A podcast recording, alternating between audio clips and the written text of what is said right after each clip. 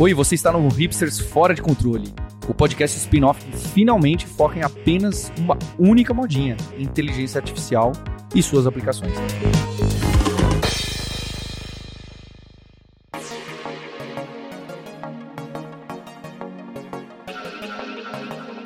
Olá, sejam muito bem-vindas e bem-vindos, hipsters, ao spin-off do seu podcast favorito. Esse é o Hipsters Fora de Controle, em que a gente traz entrevistas e notícias e conversas, explorações sobre IA, como é que isso está mudando o mercado, o que, que dá para usar hoje em dia, o que está acontecendo, principalmente nesse mercado.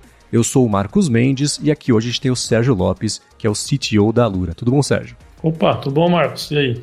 Tudo beleza? Assim como na semana passada, com esse novo formato, bastante notícia interessante aí que pintou na última semana pra gente comentar nesse comecinho aqui do episódio, antes de um papo bem bacana também com o Bruno Pierobon, que é o CEO da Zup Innovation. E nessa semana uma coisa que chamou muito a atenção do pessoal foi voltou, na verdade, a voga o papo dos deepfakes, né? Porque o Tom Hanks foi lá no, no Instagram e falou: gente, tem uma clínica dental usando deepfake meu, recomendando a clínica, não tem nada a ver com isso. Ao mesmo tempo, o Mr. Beast que é um youtuber famoso aí, aparentemente rolou um golpe no Twitter, patro, vídeo patrocinado de golpe no Twitter, fala, ah, me dá dois dólares você ganha um iPhone, coisa assim.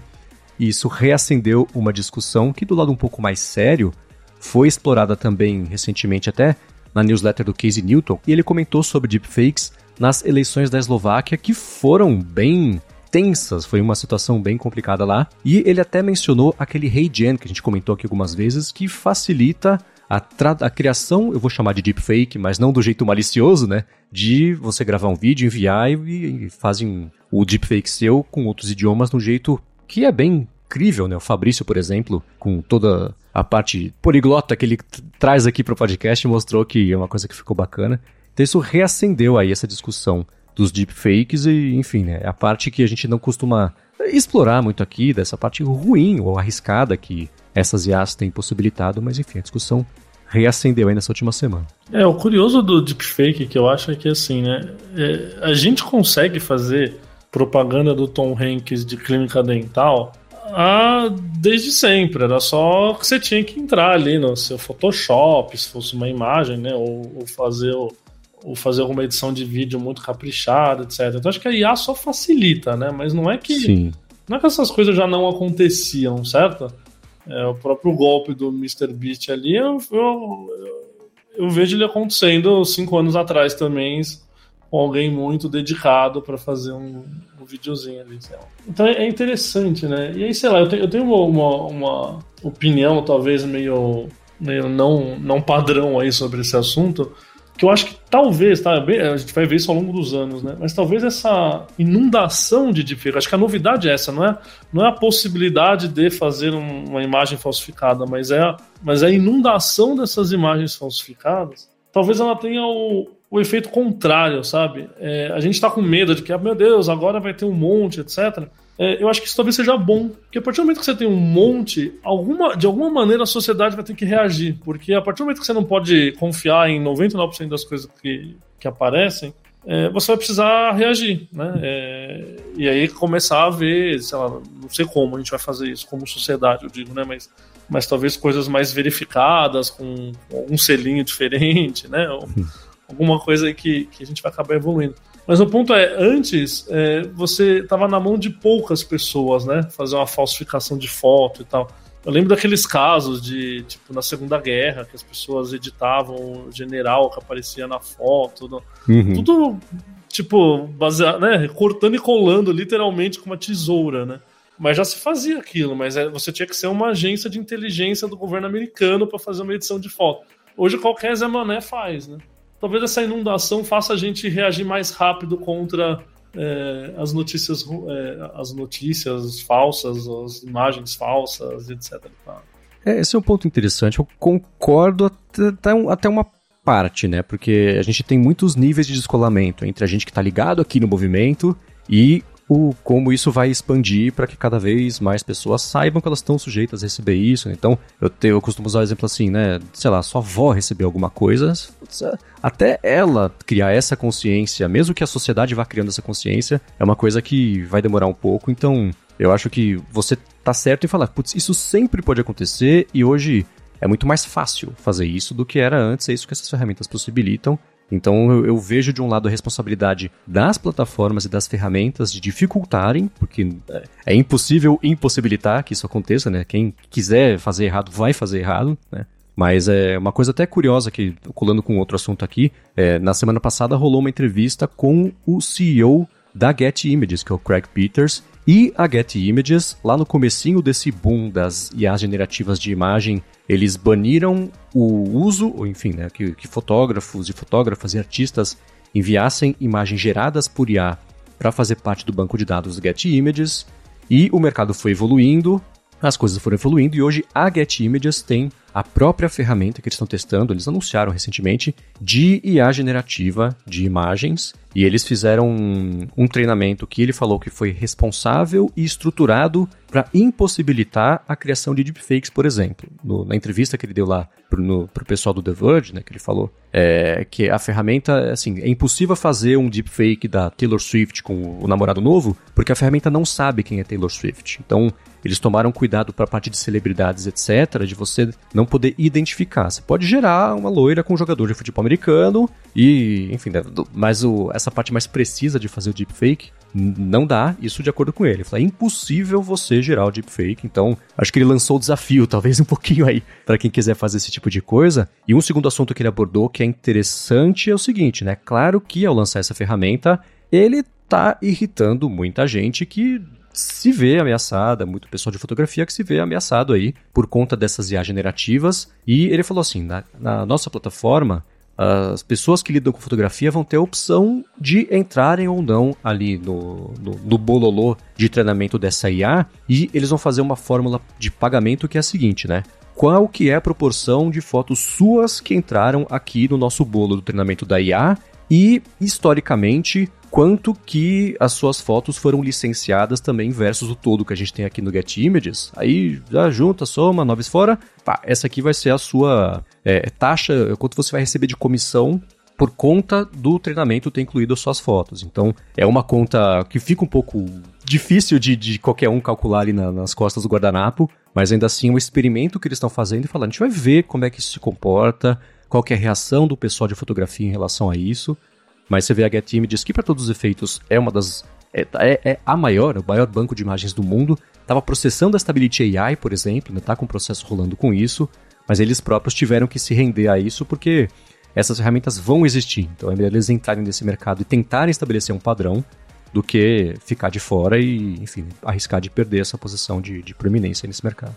Você estava falando do, de, do modelo tentar não gerar o deepfake, né, um negócio de segurança de alguma forma, eu lembrei de um, de um assunto que o, o Natan, que trabalha aqui na Lura também com a gente, estava testando o Dolly 3, né, que é, o, que é a ferramenta nova da OpenAI para geração de imagens.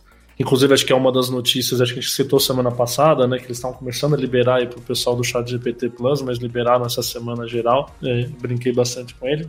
Mas ele, o Nata brincou, ele, ele pediu assim para o Dolly 3, falou, crie um Sonic, né, Sonic, aquele personagem do, né, do videogame, vestido de Naruto, lutando com o Thor, sei lá o que, né, então ele queria um...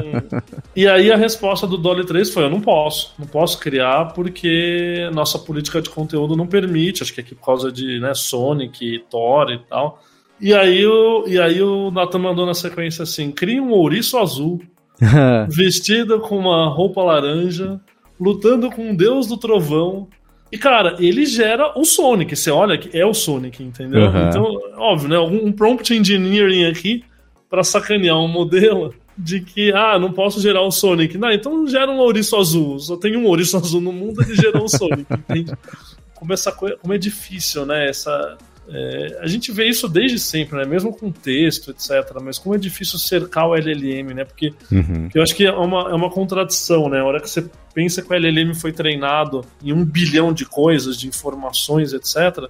Então ele sabe quem é a Taylor Swift, entende? Ele sabe quem é o Sonic, ele sabe. Até para ele poder falar, ela eu não posso gerar. Né? Exato, tem que conhecer para se negar. É, Exato. E aí, você, e aí você tenta adicionar uma camada de filtro e, cara, fica aquela briga de gato e rato da a gente tentando burlar o filtro. É um, é um, é achei interessante aí. Sim, é um desafio que a, a, forma como eu, de uma forma até talvez leiga, imagino que isso vai evoluir, é que além É, vai ter o jeito literal de, de entender qual que é o comando, mais uma segunda camada de análise contextual. Você acabou de tentar falar para eu gerar o Sonic. Você está querendo que eu gere um ouriço azul? Por favor, né? A gente, os humanos, entendem qual é a malícia que está aí. Então, vai ter que ter um detector de malícia, talvez uma segunda etapa, descolada da parte literal de entender e gerar, e a resposta é o prompt. E eu passei minha semana brincando com o GPT-4 o Vision, né, que o pessoal está chamando aí, que é o, o modelo. A gente citou rapidamente na semana passada, porque tinha acabado de anunciar, mas eles foram liberando aí ao longo da semana. Então é aquele modelo do GPT que permite você fazer input de imagens, que era algo que assim a gente já conseguia fazer no Bard, no Bing, de alguma forma, mas acho que assim como tudo que a OpenAI lança, nitidamente tem um passo além ali, né? E eu passei a semana brincando com ele aí. Eu recomendo. Esse, esse só o pessoal que tiver o chat GPT Plus, né, que está liberado. Mas você basicamente pode fazer upload de uma imagem e ele vai fazer análise dessa imagem e você pode perguntar coisas ali, etc. Né? Só que isso, né, ele analisa a imagem e você vai é, e vai, entre aspas, raciocinando em cima daquela imagem conforme as suas perguntas, o que você quer fazer. Né? É, o demo ali do, da OpenAI é bem interessante, né? Ele mostra uma bicicleta que, ah, eu quero subir o banco da minha bicicleta. Aí a pessoa tira uma foto da bicicleta. Aí ele fala, olha, é aqui e tal. Aí ele, depois ele fala, ah, então, mas para subir o banco eu tenho é, essa aqui é a minha caixa de ferramentas. Qual qual que eu uso, né? Qual chave que eu uso? E ele olha a caixa de ferramentas e fala, olha, é aquela ali no canto direito superior de tamanho tal, é a que você vai usar para essa bicicleta. Ou seja, ele entendeu a foto, entendeu a pergunta, né? Raciocinou ali. Uhum. Acho que você consegue imaginar, né? O, o, tal do GPT multimodal, né? Ele, ele mistura texto e foto e imagem na, na mesmo raciocínio, aí, na, mesmo, na mesma coisa. É bem interessante. Eu, eu usei, por exemplo, essa semana, eu peguei uma foto de uma lousa de um, uma reunião que a gente teve brainstorm, tá? Então, um monte de rabisco na lousa tal. Joguei para ele e falei: me resume aqui o que aconteceu nessa reunião.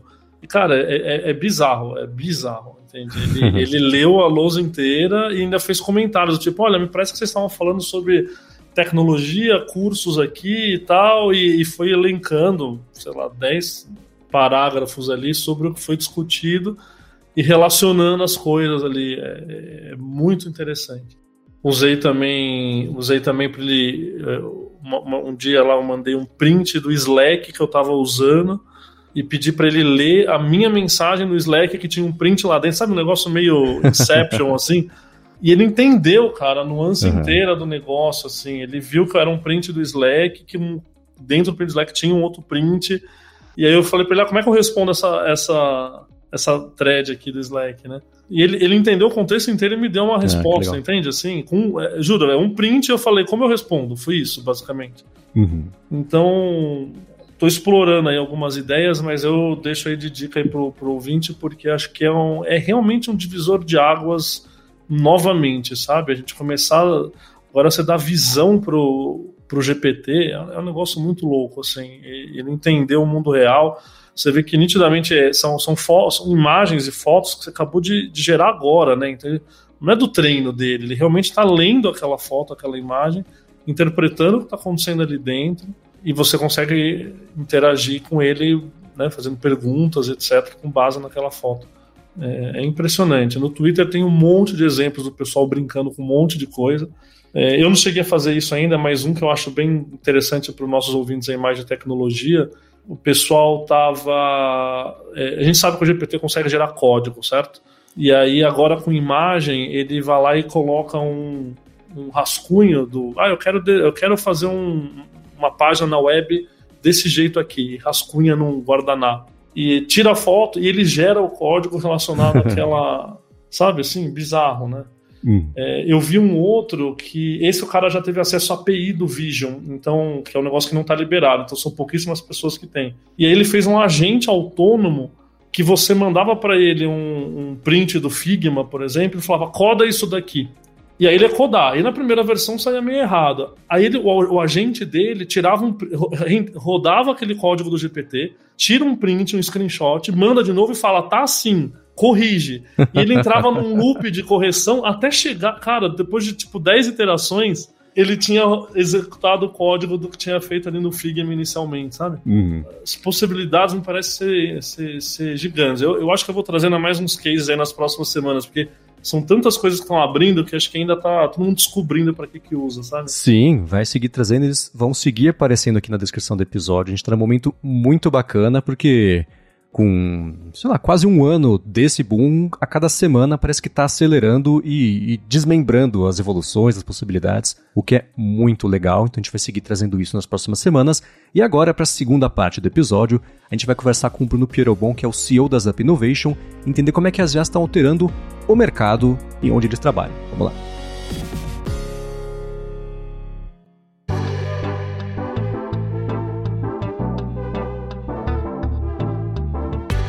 Muito bem, para essa segunda parte hoje, então, aqui a gente tem o Bruno Pierobon, que é o CEO da Zup Innovation. Tudo bom, Bruno? Tudo bom, Marcos, beleza? Tudo certinho, é um prazer ter você aqui com a gente. E a Zup tem clientes de, vários setores, né? Você desenvolve aplicações, soluções de nuvem, de segurança, de dados também, né, para eles todos. E no meio disso tudo entra justamente a IA. E a minha pergunta, minha dúvida, na verdade, de muita gente que escuta aqui o podcast é a seguinte, né? Como é que tem sido o interesse dos clientes de vocês, né? Que vocês já tinham por soluções envolvendo IA, criação de novos produtos, coisa desse tipo, e também de potenciais clientes que estão entrando em contato com vocês, o quão comum é eles já falarem sobre IA nessa primeira abordagem, nesse primeiro contato? Acho que IA vai impactar muito a indústria, né? principalmente de empresas de consultoria de tecnologia, o mercado de tecnologia como um todo. E a gente está com estrutura nos Estados Unidos, vendendo no mercado financeiro lá, e a gente desenvolveu um produto de IA para ajudar os bancos a modernizarem. Por exemplo, bancos ainda, mesmo nos Estados Unidos, assim, principalmente nos Estados Unidos, inclusive, tem muito código COBOL, é, sei lá, quase 98% do banco ainda roda, dos bancos inclusive grandes lá. É, muita coisa não está modernizada na nuvem, né?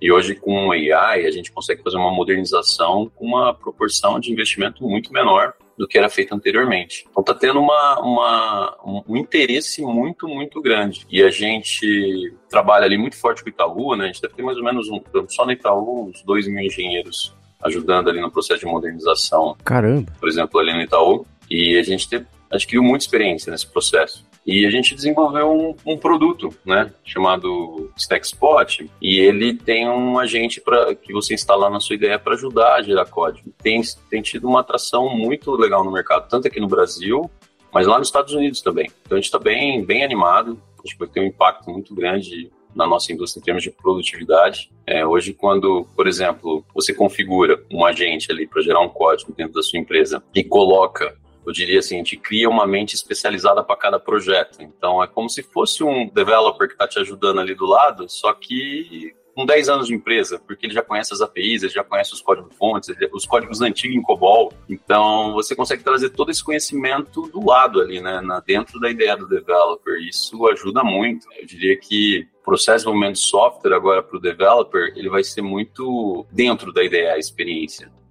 Dele ficar sair buscando em portal de APIs, um monte de informação em tudo quanto é lugar, buscando onde está a documentação da arquitetura, tudo isso a gente consegue levar para ele diretamente ali, né? Ele, ele interagindo com, com a AI, né? Fora outras aplicações também que os, que os clientes estão tendo muito interesse, porque hoje, hoje é possível, com o conceito de criação de agentes né, de AI, revolucionar muitas áreas da empresa que eram feitas de forma muito, muito manual. Né? Então hoje é, é possível a gente pensar. É, o pessoal tem falado muito sobre software 2.0 e 3.0 agora. É um termo ainda meio instável, né? mas é muito novo. Uhum. Mas principalmente essa camada agora de você. Vamos pensar que software 1.0 é o software tradicional que a gente faz, né? É, o software 2.0 é, sei lá, uma OpenAI, você quer criar modelo, treinar modelo, etc. E o 3.0 ele é muito a pegada de você criar aplicações que interagem com a AI. Então, ao invés de você fazer um código muito que você determina, né, o if, todo toda a sequência das regras ali, na verdade, quem vai definir o processo de como vai ser executado vai ser a própria AI, né? Ela vai tomar decisões ali. Então, hoje, é, muitas empresas que têm áreas que estão tomando decisões humanas ali o tempo todo, algum back-office ou atendimento a cliente, pode ser revolucionado por uso de agentes de AI, que é o software 3.0 aí. Então, tem muito, muito impacto, tanto na operação das empresas, quanto na indústria de software, no fluxo de desenvolvimento, É, e a adoção interesse dos clientes tem sido altíssima, altíssima.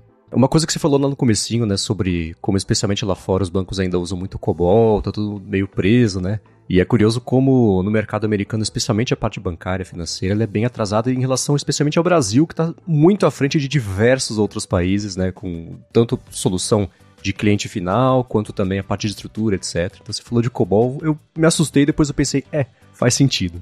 Agora, do lado da Azup, eu imagino que vocês próprios estejam adotando IA no dia a dia, até da parte interna, não para oferecer como produtos, mas para tornar o trabalho mais eficiente ou expandir né, o leque de opções de solução que vocês oferecem, etc. É, fala um pouquinho sobre como é que foi o começo desse processo, quando começou esse boom das IAs, né, acho que lá para o finalzinho do ano passado, começo desse ano para cá, e como é que vocês reagiram, se prepararam para reagir e, bom, tem reagir internamente a isso. Eu acho que internamente a gente está no processo de transformação assim da companhia. Basicamente a gente chegava nos clientes há um tempo atrás e falava assim, né? Vamos transformar digitalmente, te ajudar a transformar. Eu diria que agora a gente está numa transformação também aqui, tá? então mesmo nível de esforço. Acho que levar todo mundo, né, para essa mudança. Quando você já está com uma estrutura grande, você acaba tendo ter um processo forte de cultura, assim, de, de, de levar todo mundo a entender que de fato talvez o futuro agora não, não vai mais crescer tanto o volume de, de número de desenvolvedores é, igual antigamente. A gente vai passar por um processo de eficiência muito forte agora. Então, cada developer, talvez o, o grande desafio é como eu vou ficar mais produtivo né, nos próximos anos, com o uso de ferramentas de AI. Porque se você usa um, um GPT genérico, o impacto no dia a dia vai ser pequeno porque você tem contexto, você tem um jeito diferente ali de, de, de, de desenvolver código. Isso pode ser desde uma área de back-office interna nossa aqui, é porque transformação ela é de dentro para fora, né? Então você tem que olhar todas as áreas, desde do, do, do sei lá, financeiro e até quem está lidando com o cliente, principalmente ali. Mas a gente passa por um momento onde o developer ele vai começar a desenvolver ferramentas é, de como interagir para tornar o trabalho dele menos repetitivo, porque hoje no processo de desenvolvimento tem muita coisa que é repetitiva. Coisa que ele não está agregando a inteligência dele ali. Ele simplesmente está simplesmente executando mais coisas repetitivas, coisas que ele pode configurar uma mente é, de AI capaz de refazer aquilo para ele de um jeito muito mais rápido, para que ele seja muito mais produtivo. Então você vai desenvolver a aplicação, mas em, em teoria você vai desenvolver a sua AI também, né? Você pode fazer é, uma série de mecânicas que parte a corporação vai dar para você pronta, a, a AI, mas tem uma parte do conhecimento dela que você vai ter que agregar. Então a gente tem trabalhado muito forte internamente nessa transformação de mindset aqui, de, de pegar, sugerir para a galera estudar muita coisa, sempre com, a, com essa visão. A gente está tá, tá bem, bem, bem focado aqui nesse tema, em todas as áreas, né? Inclusive backups. Tá, bacana. E para o pessoal que está escutando, que provavelmente está nessa parte de aprender, de se especializar, etc., quais são as maiores necessidades, as maiores carências que você vê nesse processo de adaptação, de absorção de IA, das tecnologias, que você vê como algo promissor que vale a pena investir tempo e recurso e especialização mas, primeiramente, é importante entender a diferença ali entre software 2.0 e 3.0, porque são linhas de estudo muito diferentes. Né? Então, quando a gente fala de software 2.0, que é você criar um modelo, uma arquitetura, tipo, vamos pegar do, do GPT ali, que usa arquitetura Transformers, por exemplo, estudar essa arquitetura Transformers, é, entender como ela funciona, como funciona uma rede neural, a matemática por trás dela, como ela aprende ali com backpropagation. Então, isso é toda uma linha que você tem que gostar bastante de álgebra, cálculo, matemática é, e programação para você investir nisso, que é uma jornada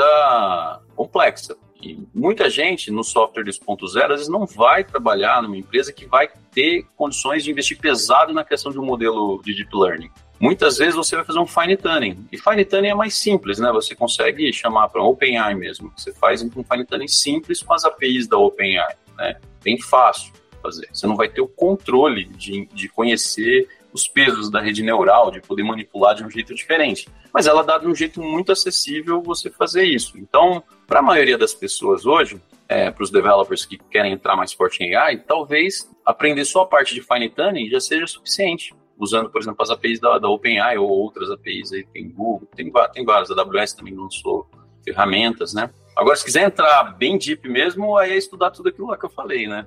Essas arquiteturas mais, mais profundas aí, de matemática. Uhum. Agora, quando a gente vai para o software 3.0 ali, que é como você consegue manipular a memória curta ali do, de, uma, de uma AI, né? Então, quando você está interagindo com o GPT, você não precisa ir lá e fazer o fine tuning ou mexer nos parâmetros do GPT ou treinar o GPT para conseguir orientar como você quer que ele atue, né? Você consegue durante a, o seu prompt ali influenciar, né? Por exemplo, se você disser, é, disser para o GPT escreve igual, sei lá, um livro do Harry Potter. Ele vai começar a explicar parecido com o livro do Harry Potter. Isso você está conseguindo durante a inferência, que é quando você interage com o modelo ali, você manipular ele. E você consegue, nesse período de manipulação ali, né, na inferência, colocar memórias ali para ele, manipular a memória dele, curta, né, que é essa memória que você executa durante a fala ali. É aquele chat, né, quando você abre o chat com o GPT, você está interagindo com ele e ele parece que ele, ele entende sobre o que você está falando no chat, inclusive nas, nas, nas, perguntas anteriores. Mas se você abre um novo chat, ele já não lembra mais nada, porque uhum. acabou a memória curta dele ali ele começa do zero a memória curta. Ele só vai lembrar do que ele treinou lá no processo de treinamento do GPT. Então, um pouco no software 3.0 é legal a galera estudar é, a parte de Vector Database, que é um novo paradigma de, de, de, de banco de dados agora, que ele usa muito mais um, um conceito, não é de pesquisar a palavra, né?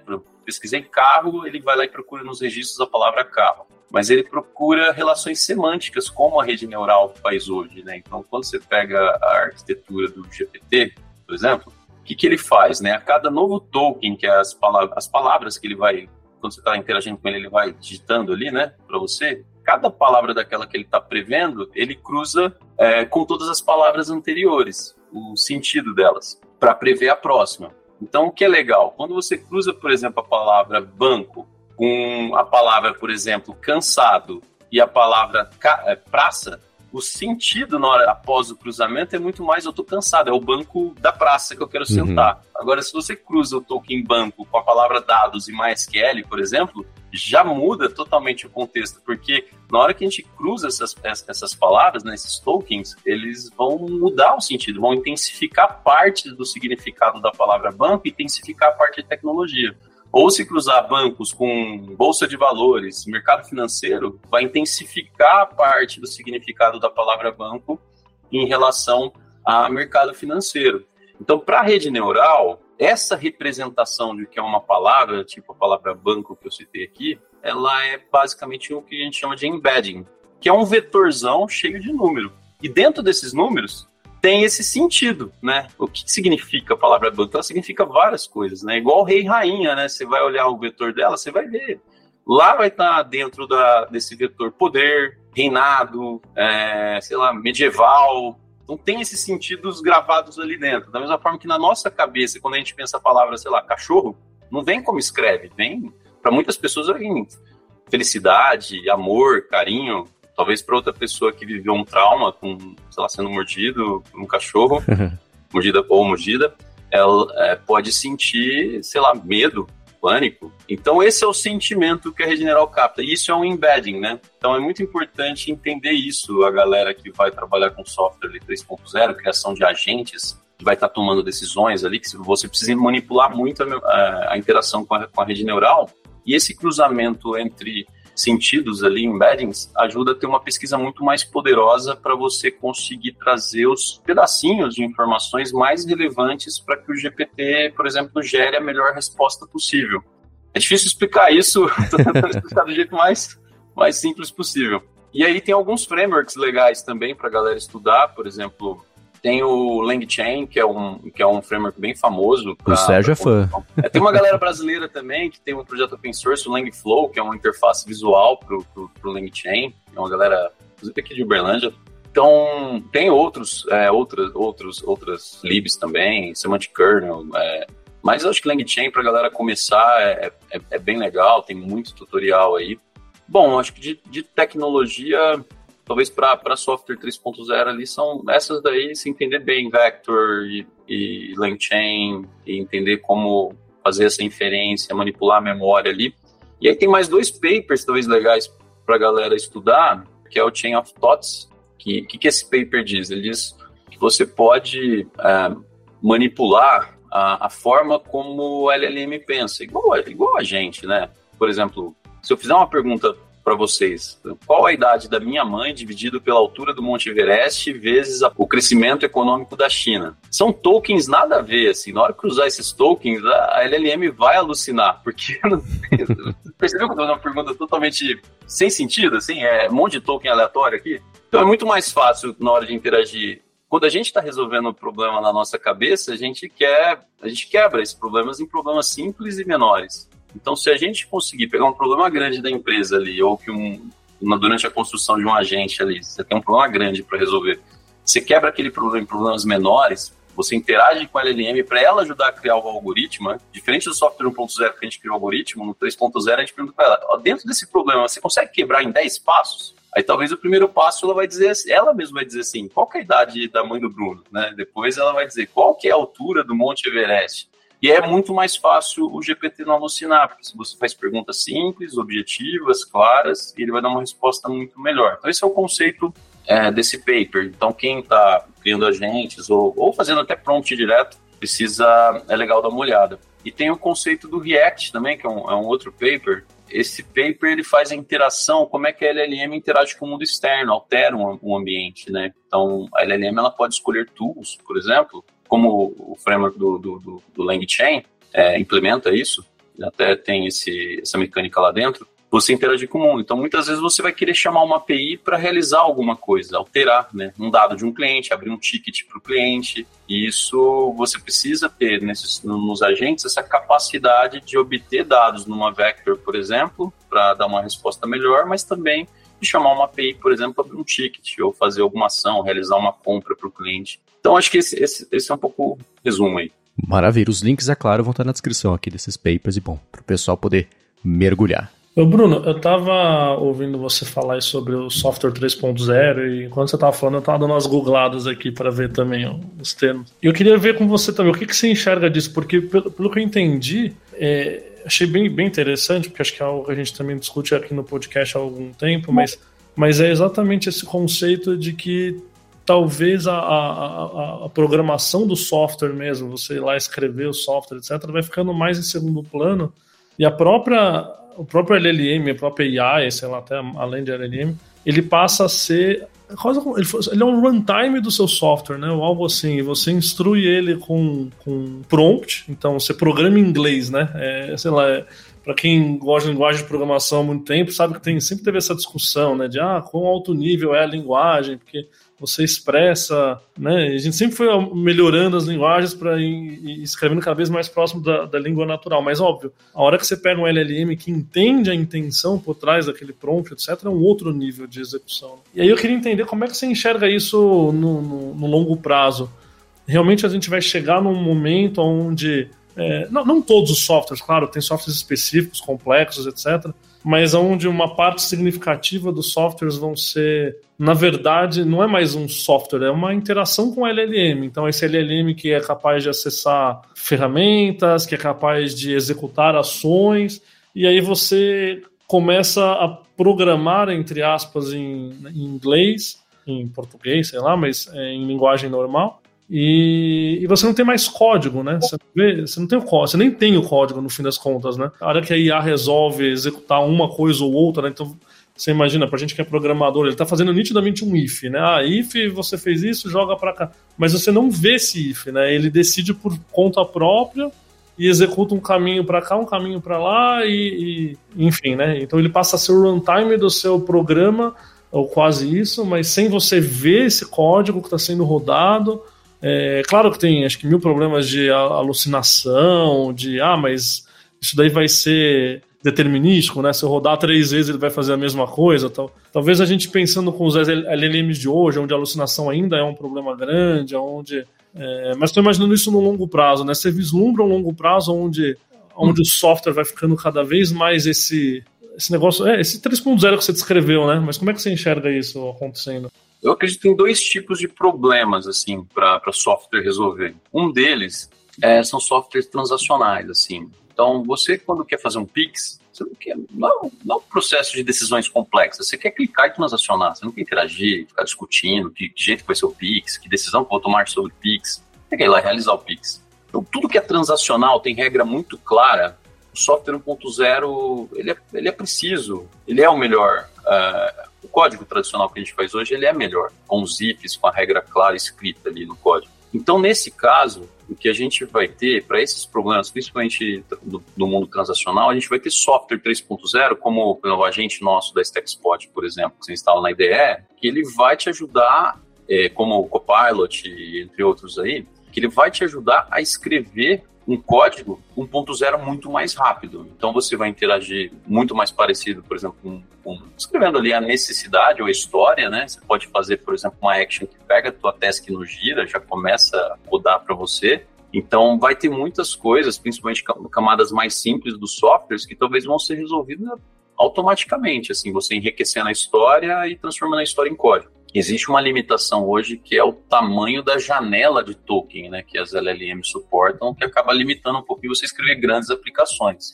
E o fato também de que quando você começa a escrever coisas muito grandes, ela alucina mais fácil. Né? Então é melhor você escrever pedaços de código e juntar tudo mas esse é basicamente o cenário para software transacional, coisa que você tem a regra clara, você quer resolver, então você vai ter o software 3.0 te ajudando a gerar isso. Então, um PO, um PM no futuro, ele vai conseguir, com um time muito menor, fazer muito mais coisa. E aí a galera vai entrar para ajustar o código ali dos detalhes que, que, que às vezes não gerou direito ou alucinou, como você disse. Isso vai melhorando ao longo do tempo, com os modelos ficando mais complexos, com mais parâmetros e, e mais dados sendo treinados. Agora tem um outro problema de software que o software hoje consegue resolver, que ele não conseguia resolver, que é quando você tem uma série de tomadas de decisões que você não consegue chegar e definir uma regra, um processo claro ali, uma regra clara. Então, por que, que tem muito back-office hoje em várias áreas? Porque não é tão simples às vezes. Você pega um processo de venda, tem vendas que são muito complexas para você colocar hoje num software transacional, né? É, porque você precisa argumentar, tirar dúvida do cliente, tem outros cenários onde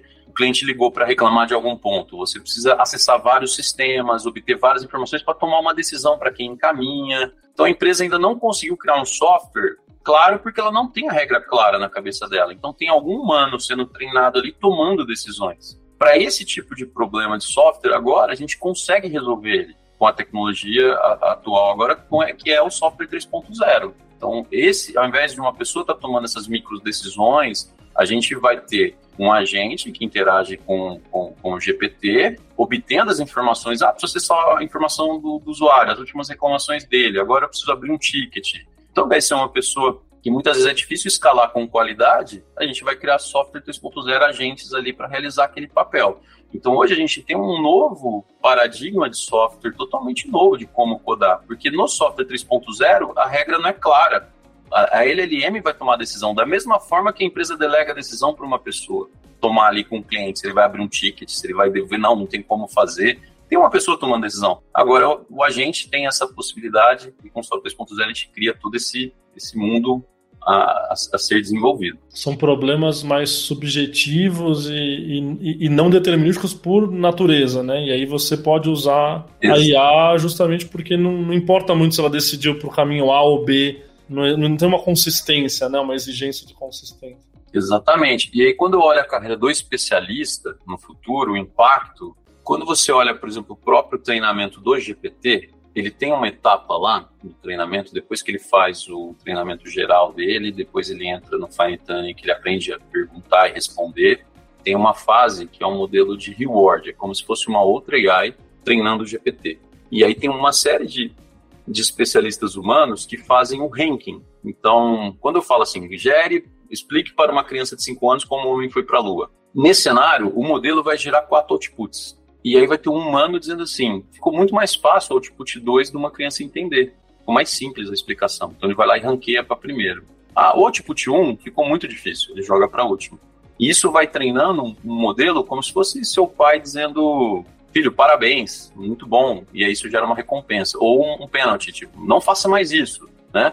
E esse modelo é treinado para otimizar como você quer que o GPT ou uma LLM ou o modelo que você está usando responda. E isso volta depois para alterar os pesos da rede neural para que a rede neural calibre mais para o estilo de output que você quer. Então, isso eu acho que no futuro vai expandir muito para a carreira de especialista, ao invés de você fazer code review, por exemplo, de um, de um developer, talvez você vai fazer o especialista, ele vai ensinar a LLM a responder do jeito correto. Talvez a LLM vai gerar alguns códigos desses que a gente falou, e o especialista vai entrar para fazer ranking de output dela, para treinar ela a escrever um código melhor, ou, ou na visão daquela empresa, ou daquela área de tecnologia. Então, ele vai ensinar a LLM a ter um estilo é, próprio. Então, na carreira técnica, se você é um, é um developer que está entrando hoje no mundo ali de AI, você precisa criar ferramentas para que a sua é, para que as suas ferramentas de desenvolvimento consigam te ajudar a gerar software no zero muito mais rápido.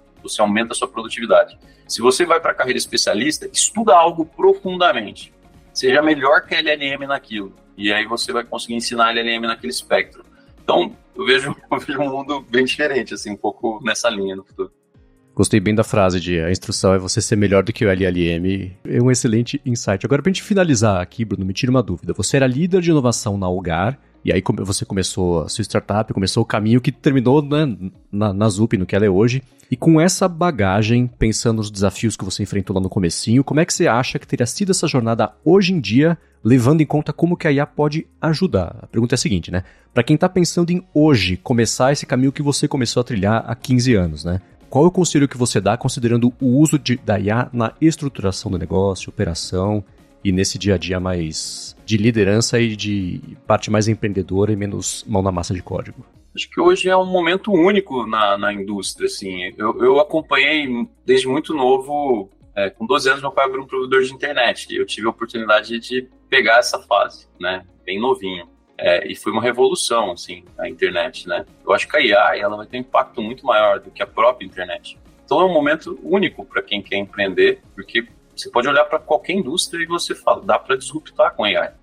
Eu acho que é importante, assim, você, se você quer entrar nesse mundo, assim, de AI, tem qualquer startup hoje coloca no deck dos investidores, conversa com os investidores, todo mundo está colocando que faz AI, mas você vai conversar com o time, não tem AI de verdade. Então, então assim, invista tecnicamente, assim, crie uma tech company, é, coloque muitos bons profissionais, assim, empreendedores, às vezes que não é da área técnica, às vezes invista em ter um time muito bom, que realmente pesquise, que suba o patamar do Brasil em termos de tecnologia. A gente precisa de empreendedores realmente que olhem para isso é, com carinho. Então, acho que é um tema que vai ser chave para o futuro, a parte tecnológica nas empresas, que nessa transformação das startups é muito chave, né, é, na era digital, transformação digital, agora na AI vai ser muito mais importante. E eu acho que fique atento à cultura, e falando como empreendedor, criar uma cultura legal, né?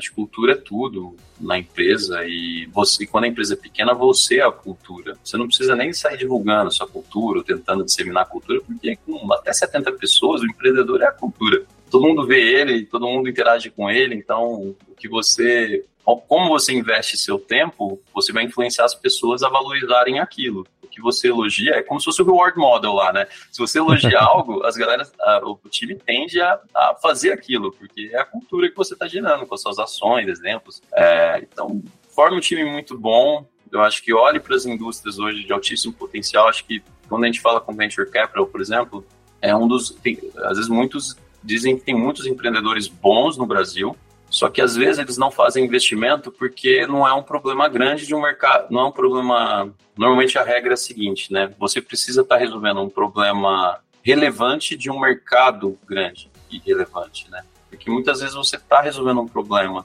que ele, ele é relevante para o seu cliente, mas é um mercado muito pequeno. Então, Venture Capital fala assim, nossa, se eu investir der tudo certo, aí essa empresa vai faturar 30 milhões. Não compensa eu correr esse risco. Ou você tem um mercado gigantesco, mas o problema que você resolve daquele mercado é muito pequeno. Então você vai ter uma fatia muito, muito pequena daquele mercado. Então aproveita que você está pensando numa startup, sonha grande. É, pense no mercado grande e tenta resolver um problema gigante, relevante, uma dor grande daquele, daquele mercado. Que mesmo aí a chance, mesmo se algo der errado, você acertando uma boa parte, um pedaço, você vai ter alguma empresa legal, entendeu? Relevante. Então, acho que são talvez minhas dicas aí. Bruno, muito obrigado pelo seu tempo, a sua disponibilidade. Acho que o pessoal vai gostar bastante desse papo. E eu queria que você deixasse assim uma dica de quem que você acha que vale a pena ficar de olho, seguir, que seja o, é, que publica papers interessantes, gera conteúdos interessantes para seguir é, à frente aí dessa parte de se atualizar sobre as IAs. Acho importante estar, tá, assim que você ganha um conhecimento legal sobre esses temas, acho que a gente falou de algumas tecnologias aqui, é importante seguir temas de AI. Acho que tem vários empreendedores é, legais, por exemplo, da DeepMind, é legal seguir a galera da DeepMind, da OpenAI, é, às vezes ex-funcionários que saíram, tem o Carpati também, da, da, da, que era da Tesla, que saiu recente também, tem bastante posts legais. É, tem muitos canais no YouTube sobre, sobre esse tipo de conteúdo, ajuda a aprender também. Acho que pesquisa sobre os temas que a gente falou aqui, tem vários canais legais. É, não é um conteúdo que às vezes tem muito concentrado num canal que é. Que aquele canal tem todo o conteúdo ali, mas se você acha vídeos legais em vários canais diferentes, né?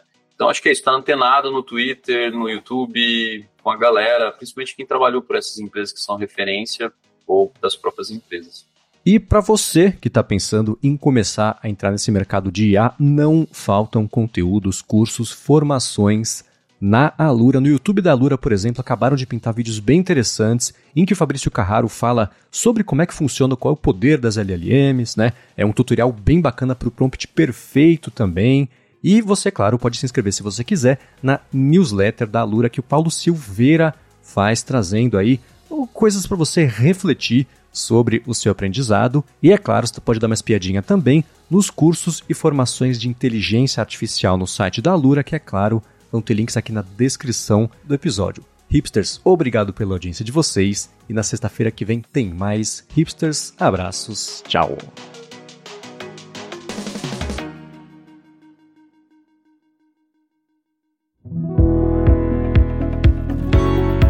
Este podcast foi produzido pela Alura.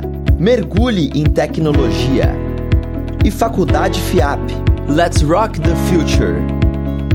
Edição Rede Gigahertz de Podcasts.